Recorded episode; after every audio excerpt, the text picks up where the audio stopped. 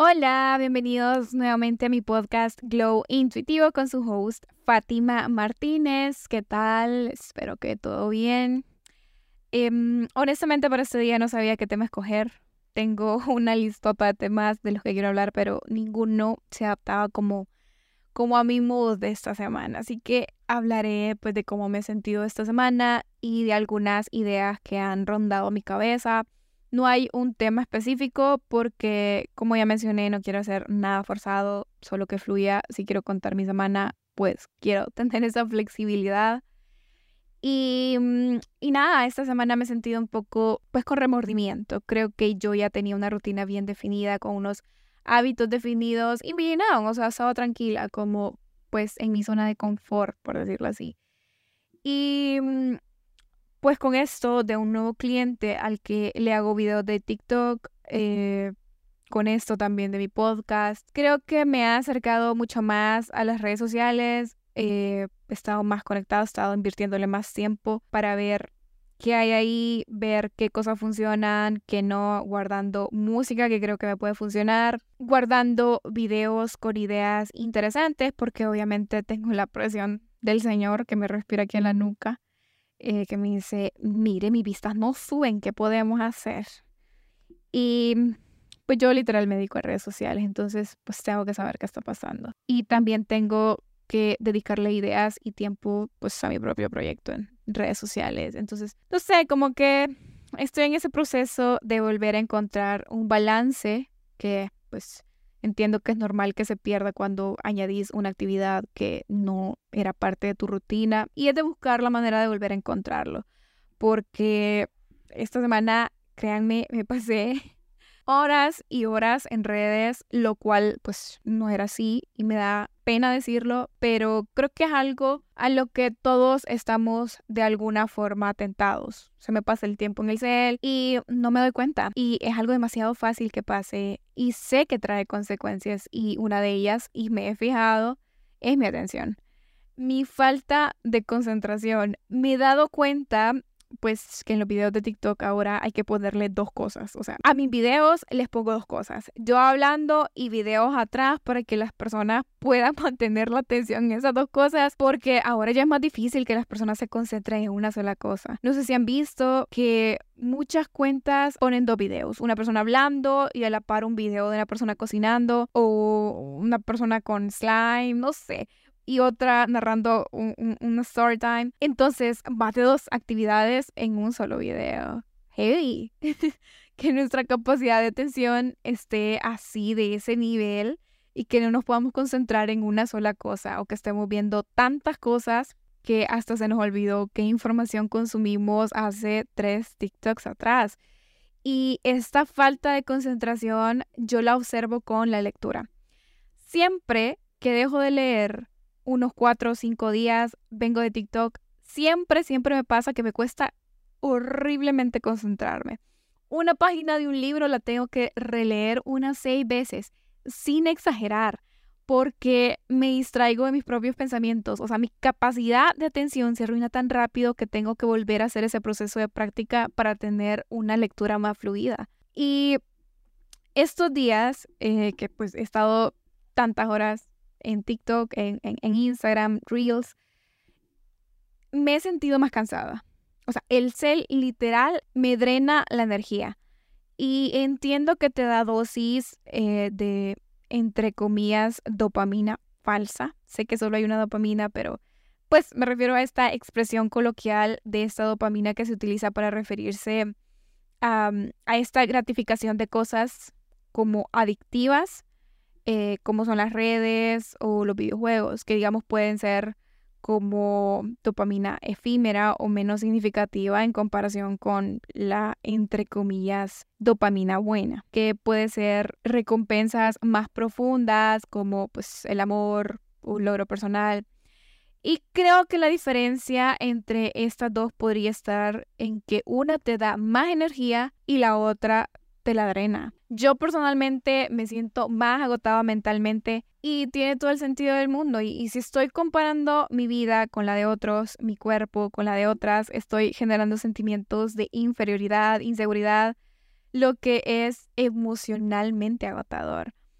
tal vez hay una presión constante de estar pues activas en redes sociales, responder mensajes, comentarios y mantenerte al día con las publicaciones pues de tus amigos puede ser agotador.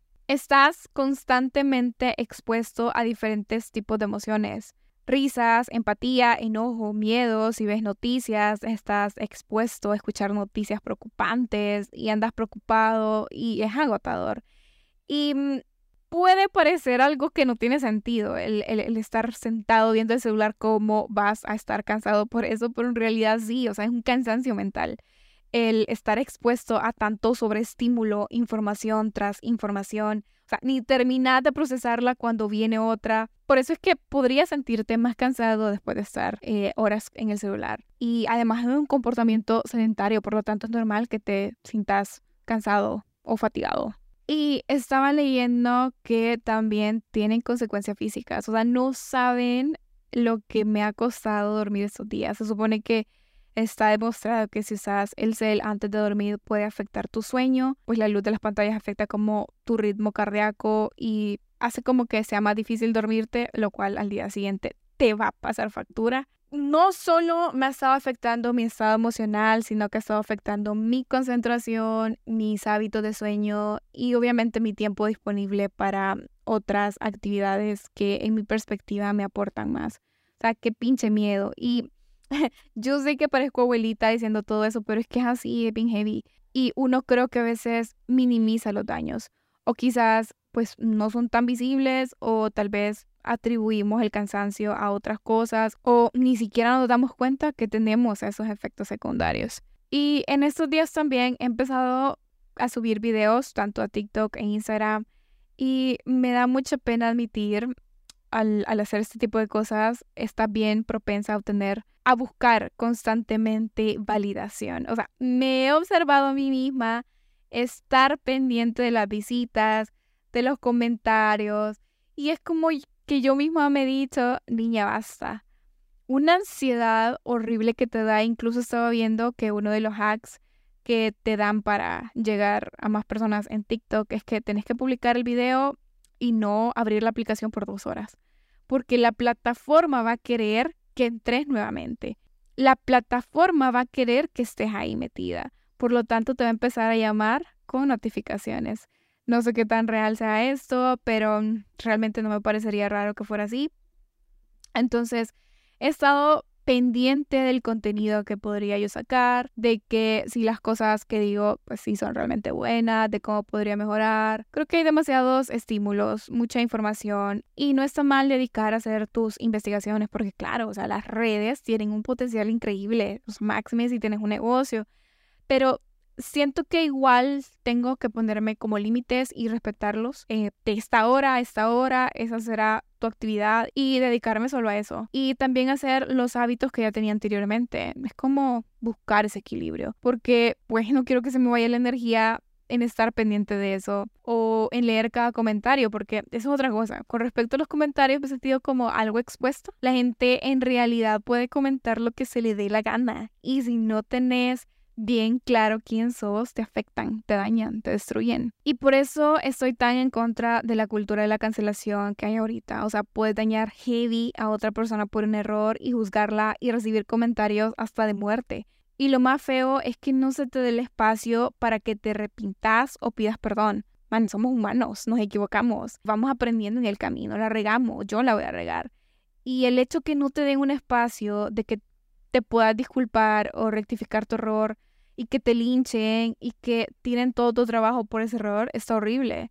Me fijé hace un par de semanas en el caso de Jessica Fernández, una podcaster mexicana de Más allá del Rosa. Fue el centro de una polémica por unas fotos de un viaje que hizo Randa por, por tener complejo de Salvadora Blanca. Y entiendo que muchas mujeres alzaron la voz con respeto y trataron de explicar por qué las fotos que ella subió estaban llenas de violencia con el fin de educar, de informar.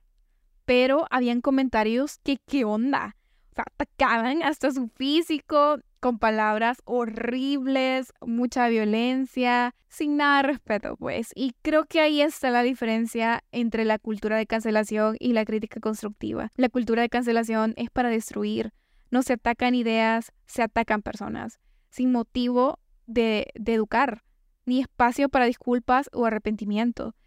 Una crítica constructiva es para eso, con el fin de construir, con el fin de educar. Em, y creo que hay que tenerlo en cuenta, en que ya sea en redes o en persona, hagamos una crítica. ¿A qué te vas a enfocar? ¿A destruir o a construir? Porque sí, cuando estás al otro lado te das cuenta que puedes afectar demasiado a una persona. En mi caso, voy aprendiendo a no tomarme las cosas em, personal, no solo en redes, sino también en mi vida. Y es una idea en la que vengo trabajando. Si una persona grosera, si miente, si te saluda bien o mal. Normalmente pensamos que tiene que ver cómo esa persona piensa de nosotros. Y probablemente no sea así, que esto no tiene nada que ver conmigo, sino que tiene que ver solo con esa persona. Como yo me comporto con los demás, podría ser una expresión de cómo me comporto conmigo misma. Fuese una expresión de mis creencias, de mis opiniones, de mis sentimientos. O sea, quiere decir que si yo me amo, voy a amar. Si odio, voy a odiar. O sea, creo que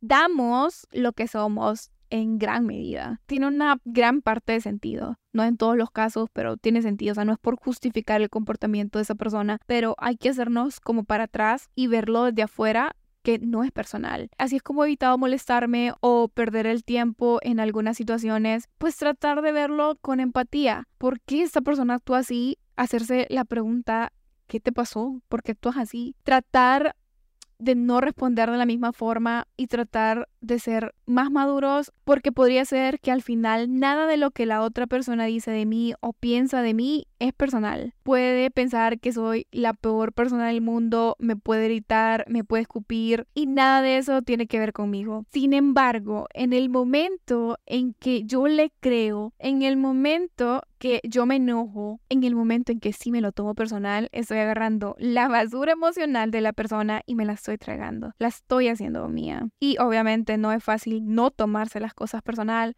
pero creo que es importante trabajar en eso porque eso te puede evitar que dudes de ti misma y de lo que sos en momentos muy importantes. Creo que hay otra cosa que me ayudó a reforzar esta idea, es que cada quien hace una película de su vida. Es el personaje principal, es el productor y todos los demás son personajes secundarios. A veces creo que no nos damos cuenta lo poco que le importamos a las personas. No, mm, no en el aspecto negativo, eh, sino el hecho de clavarse con algo que esta persona piensa esto de mí o sí que dirían de mí cuando usualmente las personas andan pensando en la mayor parte en sí mismos. No andan pensando en vos. O sea, ¿por qué me voy a martirizar tanto por lo que esta persona dijo de mí cuando capaz ni se acuerda que lo dijo? ¿O por qué me voy a clavar tanto con algo que tal vez esa persona solo lo pensó en ese momento y ya se le olvidó, ya no piensa lo mismo? O sea, no somos el centro del universo. Cada quien anda pensando en la mayor parte en sí mismos y en sus propios problemas. Todos tenemos problemas. ¿En serio te crees tan importante para preocuparte de lo que los demás piensen de vos? Mm, no sé si logro transmitir la idea. Es algo así como el feeling del, del TikTok que sale diciendo, tengo miedo a hacer eso. Y dice, ¿qué importa? No sé. y sale el mundo y como que se va expandiendo el universo, aludiendo a pues, somos un granito de arena. O sea, nadie se va a acordar en nosotros en probablemente 100 años. Utilicemos ese sentimiento de insignificancia para algo bueno. Somos una gota en el océano. No nos tomemos las cosas personal. Y si no te tomas las cosas personal, tus reacciones ante las cosas que te pasan van a ser diferentes. Yo soy una persona muy explosiva, demasiado explosiva, y los que me conocen lo pueden confirmar. Yo no pensaba en las cosas antes de decirlas y muchas veces decía cosas que después me arrepentía. Ahora estoy tratando de tener más paciencia a precisamente estar consciente que hay cosas que no puedo controlar, pero yo puedo controlar mi actitud frente a ellas. También, paréntesis, hay unas técnicas de respiración para calmarse en momentos de crisis porque tienen el mismo efecto que un ansiolítico si las realizamos durante un tiempo prudente. Sí, por si lo quieren buscar, técnicas de respiración profunda, alternada, abdominal rítmica, realmente ayudan bastante. Cierro paréntesis. Y esta semana tuve dos situaciones en las que la practiqué. Yo soy una persona que tiene cero paciencia, soy muy volátil, o sea, puedo cambiar demasiado rápido mis estados de ánimo, puedo estar tranquilamente y con una acción pasar de rabia o ira y de alguna forma sentía que era demasiado inmaduro ese comportamiento y decidí tratar de cambiarlo. Porque Me voy a poner un poco estoica, pero el hecho de tomar una pausa antes de responder a una situación emocionalmente cargada es demasiado útil. Esto te permite ver si la reacción que vas a tener es acorde y decidir si es la más apropiada y útil. El hecho de afrontar eh, una situación con calma y sabiduría para evitar las reacciones impulsivas es un trabajal. Máximo en personalidades como la mía, pero sí se puede, o sea, es algo que se puede cambiar y que te pueden ayudar a cómo reaccionar a actitudes medio extrañas de otras personas, tanto en redes o en la vida real. Por último, creo que con toda esta semana tan metida en TikTok, en Reels, así heavy, heavy, creo que también es una parte importante hacer una pausa, dejar de sentirnos tan sobreestimulados porque eso genera un cansancio mental, genera ansiedad, darnos como esos espacios de desconexión, desconectar para conectar, es una frase que me encanta, de la corriente Slow Life, vida lenta. Término de Carl Honoré del libro Elogio de la lentitud, que es un libro demasiado bueno, que da para todo un capítulo, pero pues la idea resumida es que llevamos una vida tan acelerada y en automático, más en las ciudades, con un modelo económico que nos obliga a vivir de una manera un poco superficial, sin tiempo para reflexionar, relajarnos o disfrutar pues de la simplicidad de la vida.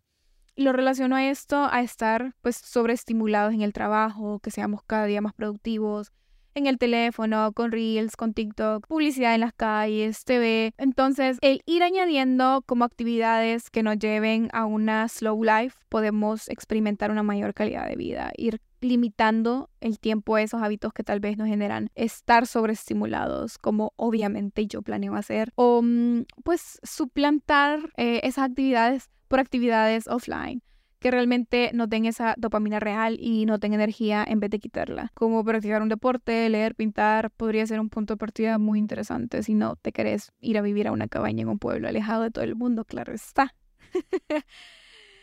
en fin, lo siento si me salté de un tema para otro, pero eran ideas que andaban rondando por mi cabeza y se las quería compartir. Así que eh, aquí terminó este capítulo. Nos vemos en el próximo. Bye.